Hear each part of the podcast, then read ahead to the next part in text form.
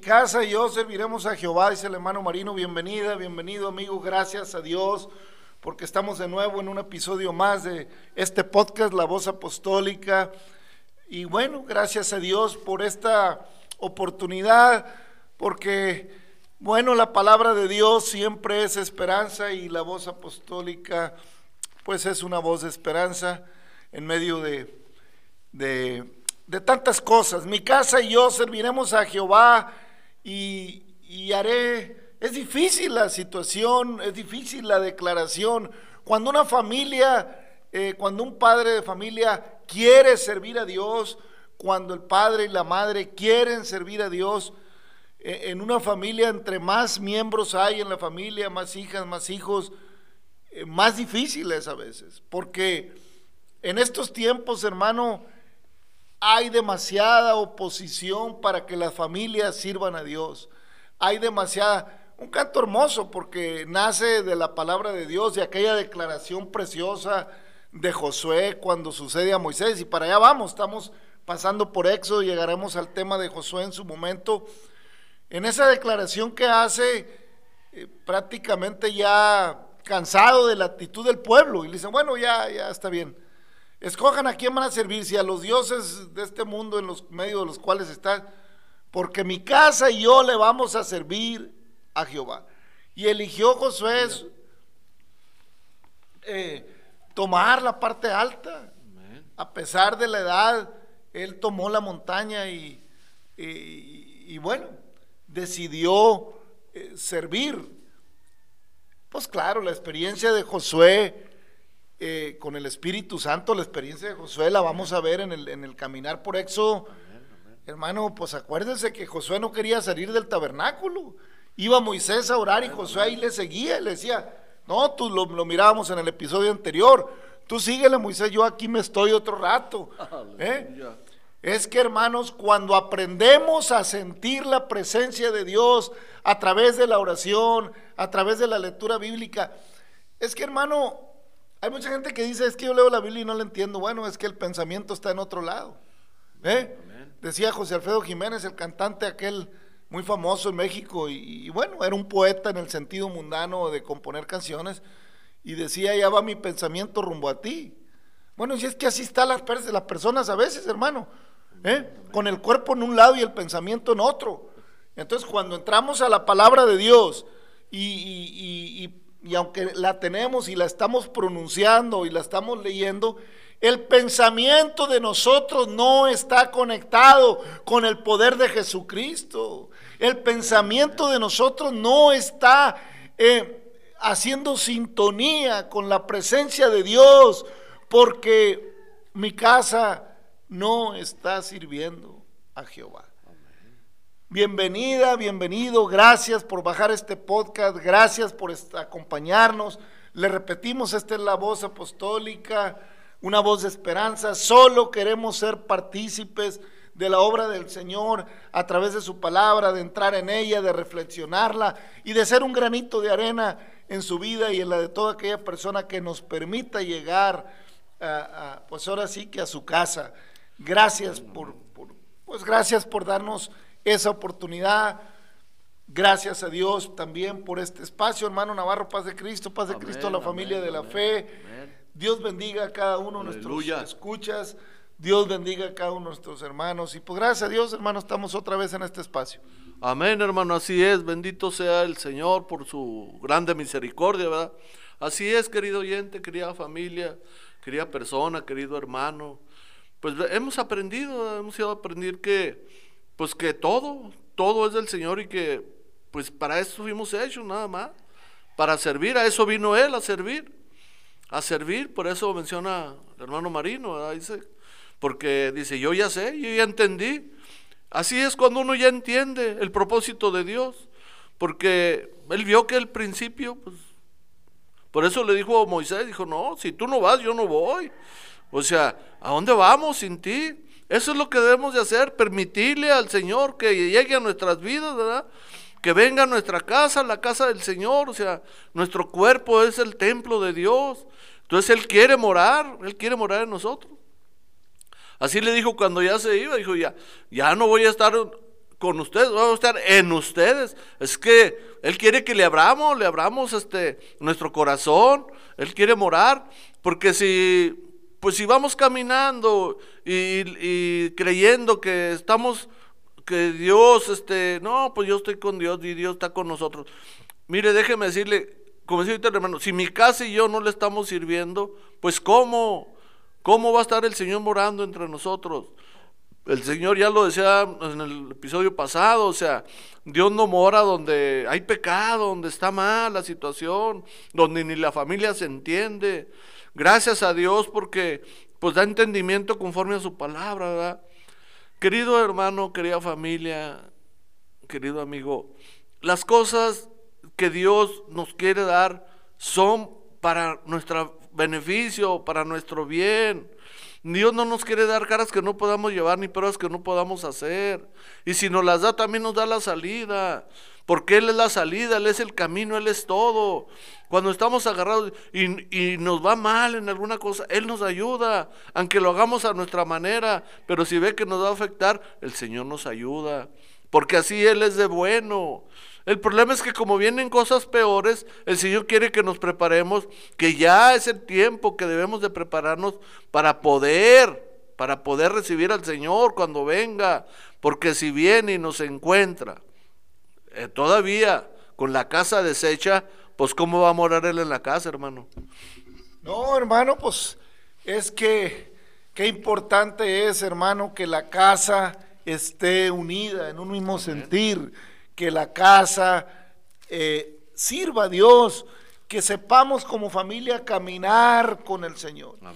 Es una tarea titánica, familia, amigo que me escuchas. Es una tarea titánica en algún sentido lograr que una familia camine con Dios. Porque hermanos, las distracciones que el mundo ofrece hoy en día al ser humano son tantas es tan abrumadora, la, tantas las filosofías con que bombardean al niño desde que está, óigame, hoy, lo están preparando para que no distinga, eh, hoy están bombardeando a los pequeños para que les dé lo mismo cualquier situación moral. Y no voy a entrar en detalles, hermanos, porque eh, hasta eso, la gente eh, se vuelve muy delicada en cuanto a los temas, pero la palabra de Dios y Dios es el mismo ayer y Amén, hoy y por los siglos y no va a cambiar. Y aunque la humanidad hagamos leyes y leyes y reformemos y reformemos y, digamos que, eh, que la libertad y que cada quien, señores, amigos, familia, Dios no muta, Amén, Dios amén. no cambia y aunque creamos o no creamos, Rey de reyes, Señor de señores, es el Dios de la creación, aleluya. es el Todopoderoso, el que hizo los cielos, la tierra, el que estableció límites a Bendito los mares, el que, el, el que estableció los tiempos y el cumplimiento de los tiempos para el ser humano. Y hermano, familia, se van a cumplir. Amén. Lo creamos o no lo creamos, le guste, no le guste, esté de acuerdo, no esté de acuerdo. Dios es todopoderoso, Amén. va más allá de tu pensamiento, Amén. de mi pensamiento, de tu conocimiento, de mi conocimiento, de la ciencia humana, de la filosofía. Él está más allá y desde un principio estableció las cosas muy claras para que no Aleluya. No fracasáramos como humanidad. Y ya estamos prácticamente fracasados porque no hay manera de controlar hoy en día a la humanidad. Amén. No hay forma. Hablamos de familias muchas veces que no son familias. Realmente el concepto de familia está muy lejos de serlo hoy en día en muchos hogares. Hay una destrucción de la familia tremenda. ¿Por qué? Por la modernidad del pensamiento humano, porque ahora se ha ido en una libertad excesiva. Ya el padre no puede corregir a los hijos eh, con cierta eh, dureza porque ya eh, se le viene encima el gobierno, se le viene encima. Ya no hay derecho a veces ni de corregir a los hijos cuando la palabra de Dios dice que la, que la vara es para el lomo del necio. Pero que el padre y la madre se gozan del hijo sabio, del hijo entendido. Por eso los entendidos resplandecerán como las estrellas a perpetua eternidad. Amén. Pero el camino del necio, hermano, perecerá. Amén. Porque no hay entendimiento. Amén. No hay entendimiento. ¿Qué necesidad de ir a favor del pecado? ¿Qué necesidad de ir en detracción de nuestra integridad? Eh, metiéndole al cuerpo, hermano, lo que le es dañino de por sí, en busca de una, de una aparente felicidad, de un gozo, de una alegría. Oh, el gozo del Señor mi fortaleza es. Amén. En el Señor somos más que vencedores. Amén, amén. En Él hay gozo, en Él hay paz, en Él hay alegría, pero necesitamos estar conectados con su presencia. Y eso no se va a lograr, hermanos, eh, confesando cierta tal o cual religión, portando tal o cual vestimenta, mm, o llevando una cruz colgada, o tatuándonos alguna símbolo. No, así no. Entrando Cristo a nuestro corazón es como se, se hace. Cuando el Señor que está a la puerta llamando entra a mi vida, entra a mi corazón y a partir de estar dentro de mi corazón empiezo a entrar en el gozo eh, de su palabra, en el gozo de la oración. Oiga, pues no, no es fácil, no, no es fácil. Amén, amén. Pero tampoco, tampoco es fácil estar ahí eh, ingiriendo tres o cuatro botellas de alcohol. No es cosa fácil. Y ahí lo hacen y eso les cuesta. ¿eh? No es fácil andar trasnochado tras el pecado. ¿eh? Y ahí andan y no les importa no comer, pasar fríos. Y mi Cristo, nuestro Dios y Salvador, que siendo Dios se humanó y, y habitó entre nosotros y vimos su gloria, gloria como del unigénito del Padre, Amén. lleno de gracia y de verdad, Amén, y nos dio vida juntamente con Él cuando estábamos muertos en nuestros delitos y pecados. Se nos hace difícil, si Él ya pagó el precio, hermano. Amén. Lo que se nos hace difícil es reconocer que estamos muertos en nuestros delitos y pecados. Amén. ¿Cómo nos cuesta trabajo? Porque somos orgullosos, porque primero está mi orgullo, mi soberbia, antes que reconocer, aún en la casa. No, Amén. ahí están las discusiones. No, ¿y yo por qué? Te toca a ti y que a ti te toca. Nadie quiere ceder a veces en favor del hermano, del papá. Oiga, qué tristeza, porque no hay una obediencia, no hay una disciplina, no hay una, una línea a la que se tenga que sujetar el hogar. ¿Por qué? Ah, no, porque ya todos los derechos no se puede tocar aquí, no se puede, no se puede. Yo no digo ni estoy a favor y Dios me libre. La palabra de Dios nos enseña que sigamos la paz con todos y la santidad, sin la cual nadie va a mirar al Señor. Amén. Entonces, ¿cómo puede haber un conflicto y un problema en el hogar donde la mujer sea maltratada, donde los hijos? Claro que no. Pero tiene que haber disciplina de parte de Dios, con sabiduría, con ciencia. Y la vara es para el necio. La vara bien colocada no le hace daño a nadie. Amén, amén. ¿Mm? Un fajo bien dado donde no causa problema, le, le corrige, Amén. corrige. Porque es verdad que ninguna disciplina al presente es causa de gozo, sino de tristeza. Dice el apóstol que escribió Hebreos. Pero allá en el, en el capítulo 12, ninguna disciplina es causa de gozo, sino de tristeza. Dice, porque por una parte tuvimos a nuestros padres ter- terrenales que nos disciplinaban como a ellos les parecía y los venerábamos. Pues cuánto mayormente obedeceremos al Padre de los Amén. Espíritus y, vivire- y viviremos. Amén, amén. ¿Eh? Porque ninguna disciplina es causa de gozo al principio, pero después da fruto apacible de justicia a los que en ello, en ello han sido ejercitados. O cuando llega el ejército, el soldado lo reciben y le dicen "Ah, a la hora que quiera que se quiera levantar, soldado. A la hora que se quiera levantar, hay como se quiera peinar, hay como quiera traer las botas amarradas. No, hermano, es disciplina necesaria. Amén. ¿Y qué pensamos del, del- del militar bien formado? Se le respeta, se le tiene un respeto al militar, porque sabemos que, esa, eh, que ese soldado, que ese militar pasa por un proceso de disciplina para dar un servicio a la nación. Oiga, ahora más para servir al, al- reino, para servir al rey de reyes. Si, si así se prepara un soldado para servir a un gobierno corrupto, pues cuánto más para servir al incorruptible de incorruptibles, al Señor de señores, al que hizo los cielos y la tierra, al que promete llevarnos a morar donde nada corrupto puede entrar, al que vestirá este cuerpo corruptible de incorruptible y lo recibirá en los aires y nos llevará y nos sentará a las bodas del Cordero para tener una celebración especial con aquel que derramó su sangre y nos compró, aleluya, en esas bodas preciosas. Amén. Gloria al Señor. Cuán hermosas son sus moradas, dice el salmista, amén, hermano amén. Aleluya. No, pues gloria a Dios, hermano. Por eso el Señor quiere, pues, entrar en el hogar, ¿verdad? Porque, pues, el hogar lo hizo Él, Él nos hizo y no nosotros a nosotros mismos. Y es hermoso cuando el Señor ya está dirigiendo el hogar, cuando ya le dimos al Señor de todo corazón, ¿verdad? No nomás por conveniencia, o sea, pues a veces sí hay comentarios que dicen, ah, pues tú te metiste, hermano, porque te, convenía. Claro que nos conviene, claro que nos conviene que el Señor more en nosotros, que el Señor dirige el hogar, porque así dice el salmista, ¿verdad? Que si Jehová no edificare la casa, en vano trabajan los que le edifican. Si Jehová no guardara la ciudad, en vano, en vano vela la guardia. Si usted deja que el Señor en todo, en todo el hogar, Él reine, en el hogar físico y en el hogar del cuerpo, no, hombre, olvídese, es una felicidad. Aparentemente nosotros éramos en el mundo felices y que no, yo no necesito nada. No, sí lo necesitaba. Lo que pasa es que el ego, el orgullo, pues no dejaba que el, y aparte pues la ignorancia, ¿verdad? Pero cuando ya venimos al conocimiento, ya dijimos, ya no hay otra cosa nomás que dejar que el Señor dirige el hogar.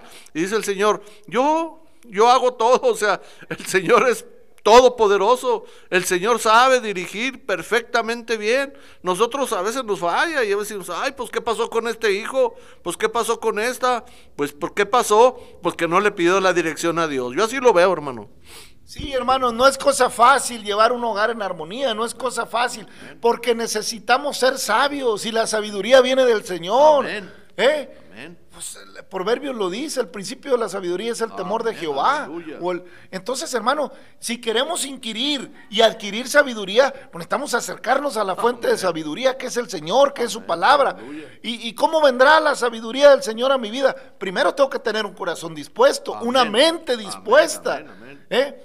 No, no nomás pensar en grabarme tres cuartos vers- versículos de la Biblia alrededor de mi vida y recitarlos toda mi vida. Ayúdame, Señor, en esto. Y ya me comen. Y Padre, no, no, es necesario inquirir en toda la sabiduría del Señor, meditar un salmo, meditar el asunto de cómo fue su relación con el pueblo de Israel, meditar en el Apocalipsis, cómo están los tiempos. No lo voy a entender todo, no se preocupe. En parte entendemos y en parte profetizamos, dijo el apóstol.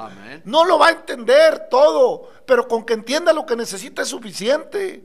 Con que entendamos lo que necesitamos para vivir quieta y piadosamente y en armonía. Amén. Conmigo mismo, con Dios, con mi familia y luego con el prójimo. Amén, amén. Porque si no estoy en paz con mi familia, pues no, ¿cómo voy a estar en paz con los demás? Amén. ¿Eh? Amemos nuestra familia, hermanos. Es importante, la familia es el fundamento principal de la sociedad, es el fundamento principal.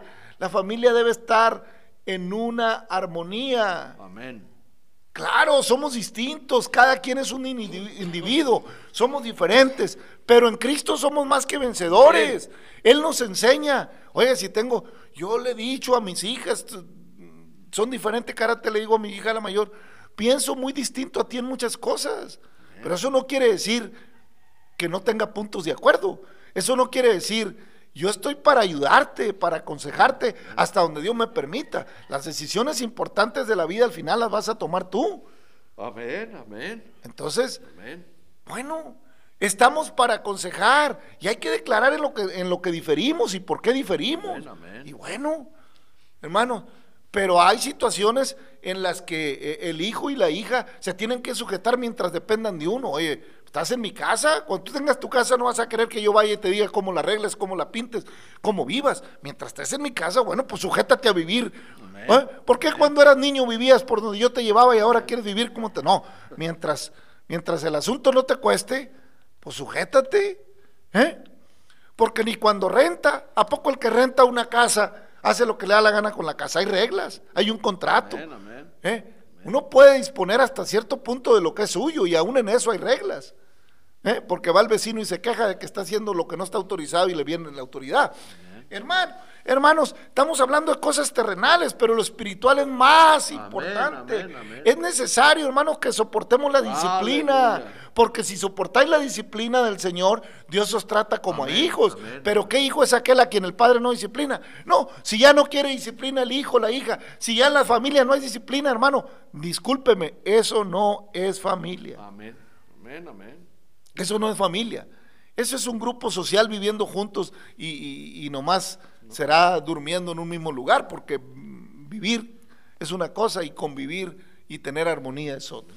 Hermanos, pero para lograr ese equilibrio, para llegar a ese entendimiento, es necesario dejar que la palabra, sí hermanos, sí, ya sabemos que hay filosofías eh, buenas que ayudan. Bueno, como dijo el apóstol, todo lo vuestro, todo lo bueno, todo lo justo, todo lo honesto, en esto pensad. Todo aquello que, que sea para bien en todos los sentidos. amén, amén. Bueno, pues en esto pensad. Si hay cosas que te ayudan, si meditas y si, y si tal, te ayuda, bueno, pues gloria a Dios te ayuda. Y no te contrapone con, con, la, con, la, con la palabra de Dios, pues gloria a Dios. Gloria a Dios. Dios se agrada de lo bueno, Amén. de lo justo, de lo honesto. Claro que se agrada a Dios. Amén. ¿Eh? Entonces, hermanos, familia, qué maravilla es cuando la casa, la familia sirve a Jehová. Y todo empieza porque esta casa humana, cada quien en lo individual, sirva al Señor. Y para que sirvamos a Dios, hermanos, pues es necesario conocerle, Amén. entender su propuesta, Amén. entender. Así como está el pueblo de Israel allá en Éxodo, donde estamos leyendo. Amén. Vamos en el 34, 18. Y le sigue diciendo ahora, ya terminamos en el episodio anterior de las advertencias que Dios le hace a Moisés. Dice, ten cuidado de hacer alianzas con los pueblos que va a haber a tu alrededor. No vaya a ser que tus hijas, eh, tus hijos vayan tras las hijas de ellos y pues te hagan fornicar contra mí, con sus dioses. Así le dice, tomando eh, o tomando de sus hijas para tus hijos y fornicando sus hijas en pos de sus dioses, harán fornicar también a tus hijos en pos de los dioses de ellas. No te harás dioses de fundición. O sea, le aclara, le llama fornicación Dios, ¿eh? Es fornicación espiritual en ese Amén, sentido. amén, amén. Le llama fornicación al hecho de que las personas adoren dioses que no son dioses. Ahí usted saque sus conclusiones, no, no creo que requiera tanta explicación el asunto.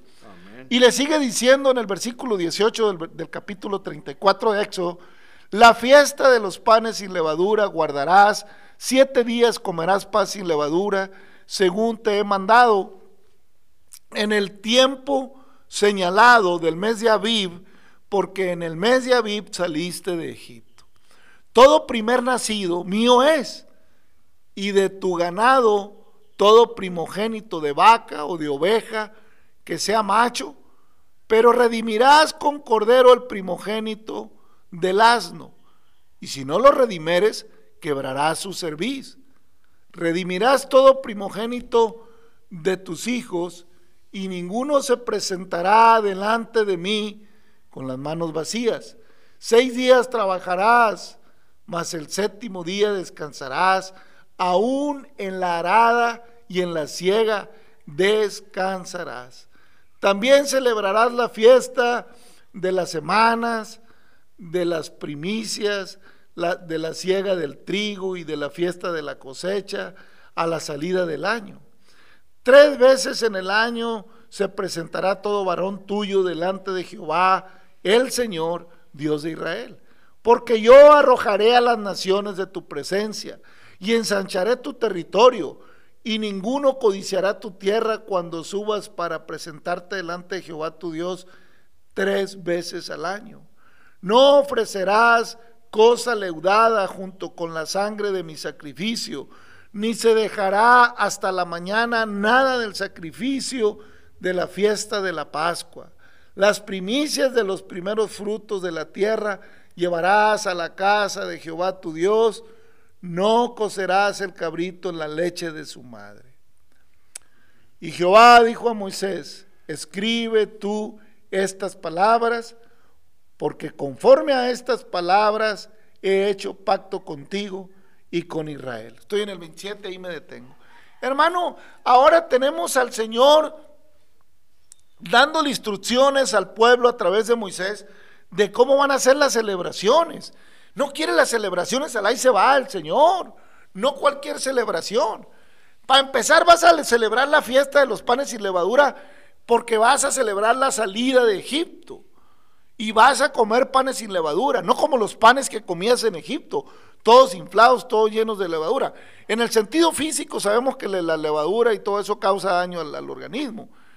En el sentido espiritual significaba que fuera un pan limpio, que no tuviera ninguna cosa que lo, que lo alterara, sino que fuera conforme a la harina pura con que se amasaba y fuera eh, sin alteración. Qué bueno es mantener nuestra vida sin alterarla para con Dios, hermano. Qué bueno es presentar nuestra vida delante del Señor en oración o en sacrificio sin estar alterada. No alteremos nuestra vida. No nos presentemos al Señor aparentando lo que no somos. No nos presentemos delante de Dios con una apariencia de santidad que no tenemos, porque desnudos estamos delante de sus ojos. ¿Eh? Seamos sin levadura, en sentido figurado, delante del Señor, para que seamos transparentes, porque de todos modos Él los conoce, hermano. Entonces le dice al pueblo, la fiesta de los panes sin levadura guardaréis. Siete días comeréis pan sin levadura, según te he mandado en el tiempo señalado del mes de Aviv, porque en el mes de Aviv saliste de Egipto. Límpiate de todo lo que te contaminó en Egipto. Quítate todo lo que te da contaminación de Egipto. Preséntate sin esa levadura que traías de Egipto. Significaba en cierta manera. Y luego le habla de que todo primogénito es para él. ¿Eh? Y le dice, ¿cómo va a sustituir mancha? ¿Por qué cree que fue ofrecido el cordero sin mancha, sin arruga? Y era el primogénito de la creación. No cualquier primogénito, sino el primogénito de toda la creación, de la creación. Fue ofrecido sin mancha, sin arruga, en sustitución de toda la humanidad que estaba muerta en sus deleites y pecados. Sí, pues todo, todo era figura de lo venidero, hermano. porque todo culminaría con el sacrificio del primogénito del primogénito. Amén. Por eso es importante ir viendo la palabra. Amén. Todo primogénito nacido mío es. ¿Eh? Por eso Ana cuando tuvo a Samuel, pues lo ofreció. Lo pidió y era su primogénito y lo llevó al santuario allá con, con Elí. Bueno, ya llegaremos también allá. No le digo, es que la palabra de Dios, hermanos, es infinita, es preciosa, amén, es hermosa. amén, ¿Eh? Qué bueno es cuando mi casa y yo servimos a Jehová. Buscamos en toda manera agradarle. Todo primogénito de vaca o oveja sea macho, que sea macho. Pero redimirás con, con cordero el primogénito del asno también. Y no, y si no lo redimieres, quebrarás su servicio. Fíjese. Redimirás todo primogénito de tus hijos, y ninguno se presentará delante de mí con las manos vacías. Va mostrando Dios cómo le gustan las cosas, hermano. Va mostrando. No le gusta al Señor que vengamos delante de Él con las manos vacías. No le gusta. Y está en, el tiempo de- del, del peregrinar del pueblo. Hay gente que aún a hoy, a tiempos de hoy, quiere vivir como vivió Israel. Hay gente en los tiempos actuales que quiere practicar la ley. Yo dudo que pueda. La verdad dudo que pueda. Amén, amén. Porque esto está en un contexto, hermano, donde el pueblo vivía del campo, la mayormente era nómada y vivía de sus ganados y tenía que guardar el día de reposo. Yo no sé quién guarda el día de reposo hoy. Hay, hay, hay movimientos que dicen ser sabatistas, o sea, que guardan el sábado. Cuidado, hermanos. Cuidado con hacer la ley a medias porque mm, en más problemas te metes. O la guardas completita o mejor deja que el Señor pague el precio por ti. Amén. Porque si Cristo pagó el precio, Él no vino a abrogar la ley, sino a cumplir la ley. Y Él la cumplió en Él, para que ahora Él sea nuestro reposo. Amén. El tiempo de hoy, en este tiempo, ya no es un reposo de un día, sino un reposo de todo el tiempo. Una vez que venimos a Cristo, entramos al reposo con Cristo. Entramos a un reposo permanente, porque separamos nuestras obras del mundo y reposamos para con Dios. Amén. Nuestra vida entra en un reposo continuo. Yo reposo de mis obras reposo de aquello que hacía en el mundo, porque ahora ya no vivo yo, sino Cristo vive en mí. Y ahora vivo para con, para con Dios. Amén. Mi casa y yo servimos a Jehová. Cuando servimos a Jehová, ¿eh? ¿por qué hermanos? Porque no pudimos cumplir la ley. ¿O sí puede? Porque el asunto de la ley es así. Amén. Desde el día anterior, que era viernes, a las seis de la tarde cesaba toda obra toda obra.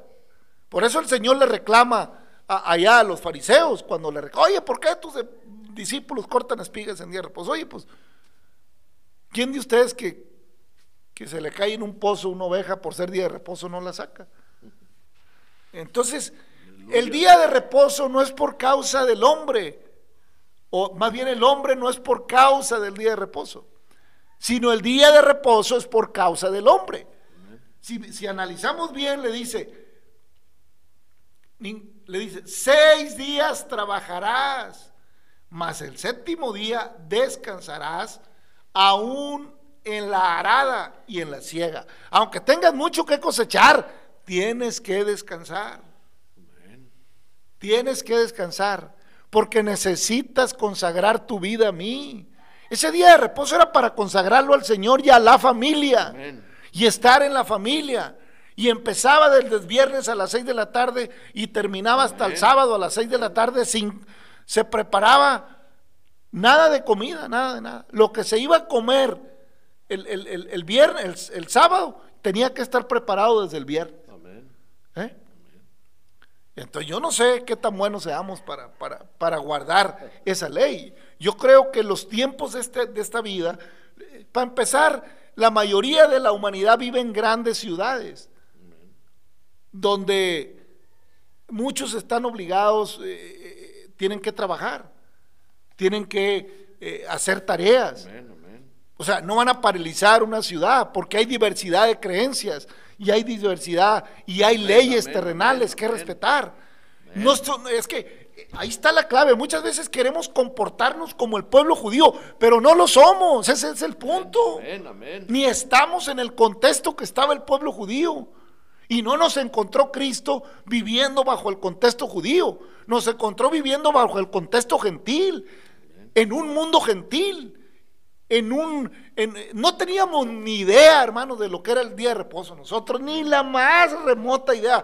Vivíamos alejados, ajenos a la herencia preciosa del Señor, ajenos a las promesas de vida eterna de Cristo, lejos de la patria celestial. ¿Qué sabíamos usted y yo como, como mexicanos del día de reposo? Por favor, hermano, despiértate tú que duermes y levántate entre los muertos y te alumbrará Cristo. Amén, amén. Despertemos, hermano. Despertemos, familia. No, ya salgamos de religiosidades que nomás son puro apariencia. Pero mi casa y yo le servimos a Jehová, hermano. Amén, amén, hermano, así es. Bendito sea el Señor, hermano. Pues lo que pasa es que, pues el hombre quiere celebrar las fiestas a su manera, ¿verdad?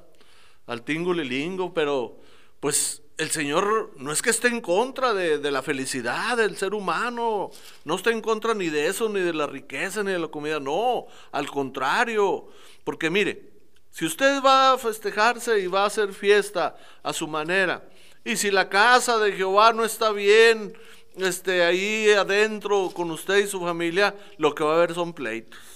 Y va a haber críticas.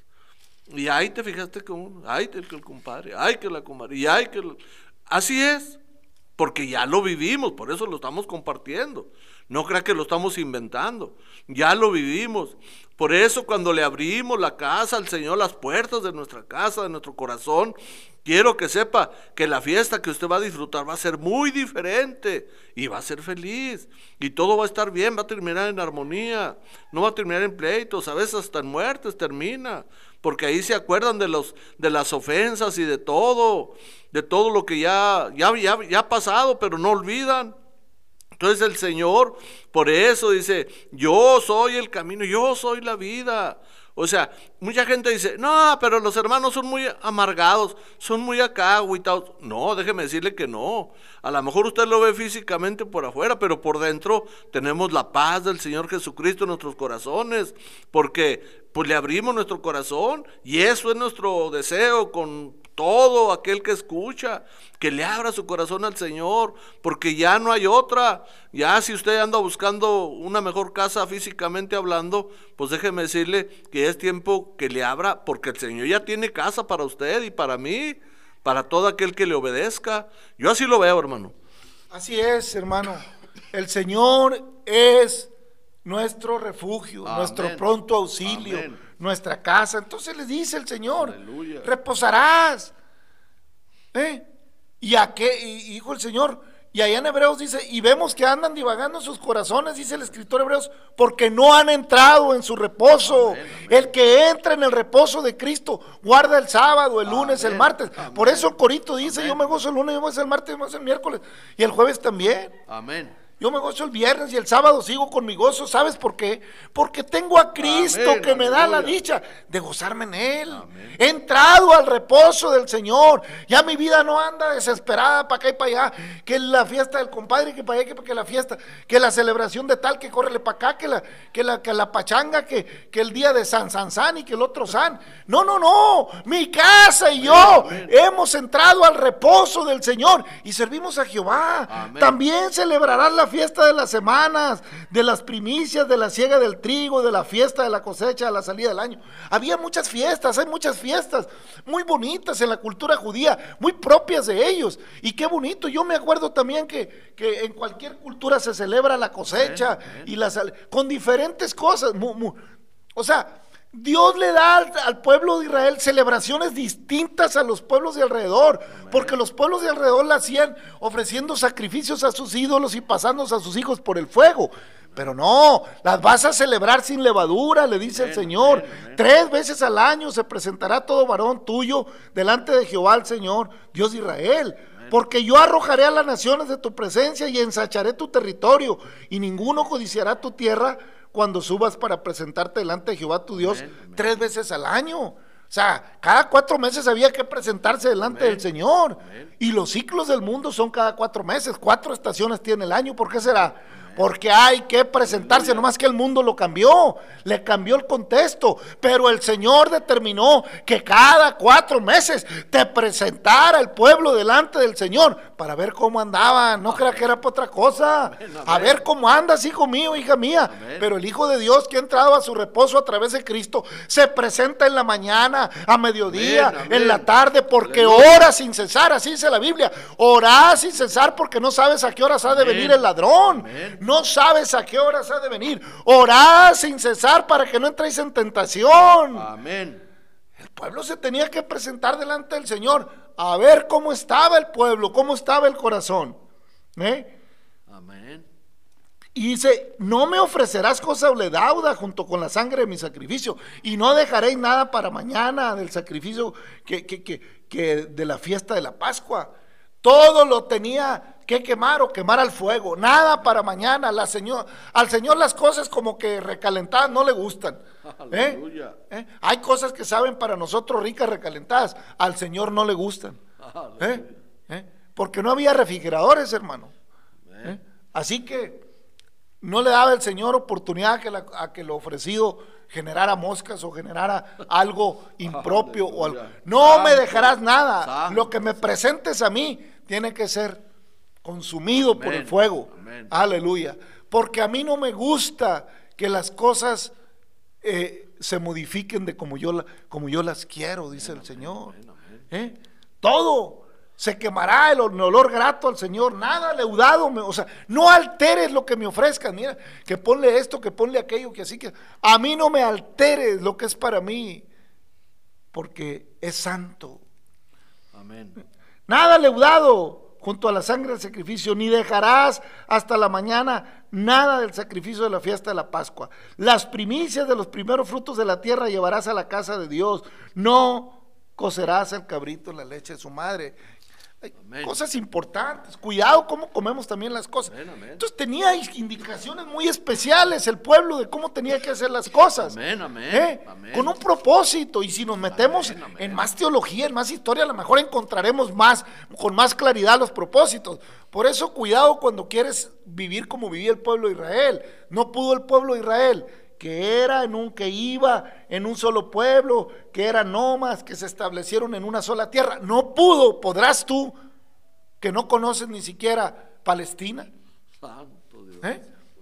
Ni la vida, o sea, tenemos que tener cuidado. Ahora, bueno, no voy a criticar yo al pueblo de Israel porque ya de sobra sabemos cómo se ha comportado, aquí lo dice en la Biblia.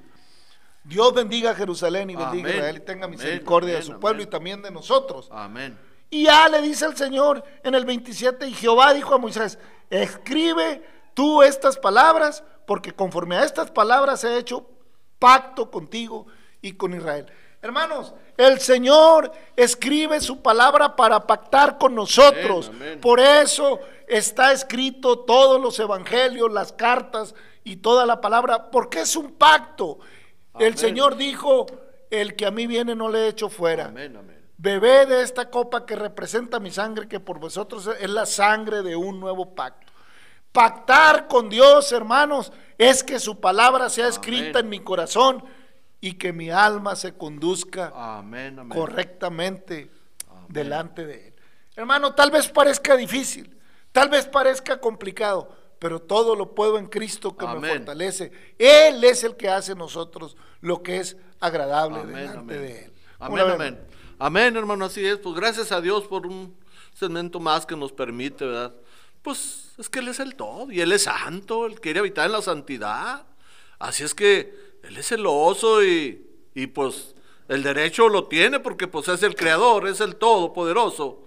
Es el que mandó a su hijo y pagó el precio. Fíjese, imagínese, es que nosotros tenemos que tener que tener mucho cuidado con lo que decimos, que ya mencionaba el hermano. Tenemos que tener mucho cuidado cuando le decimos al Señor que le estamos ofreciendo cosas que sin saber, sin conocerlo a Él, tenemos que saber lo que estamos ofreciendo ante Dios.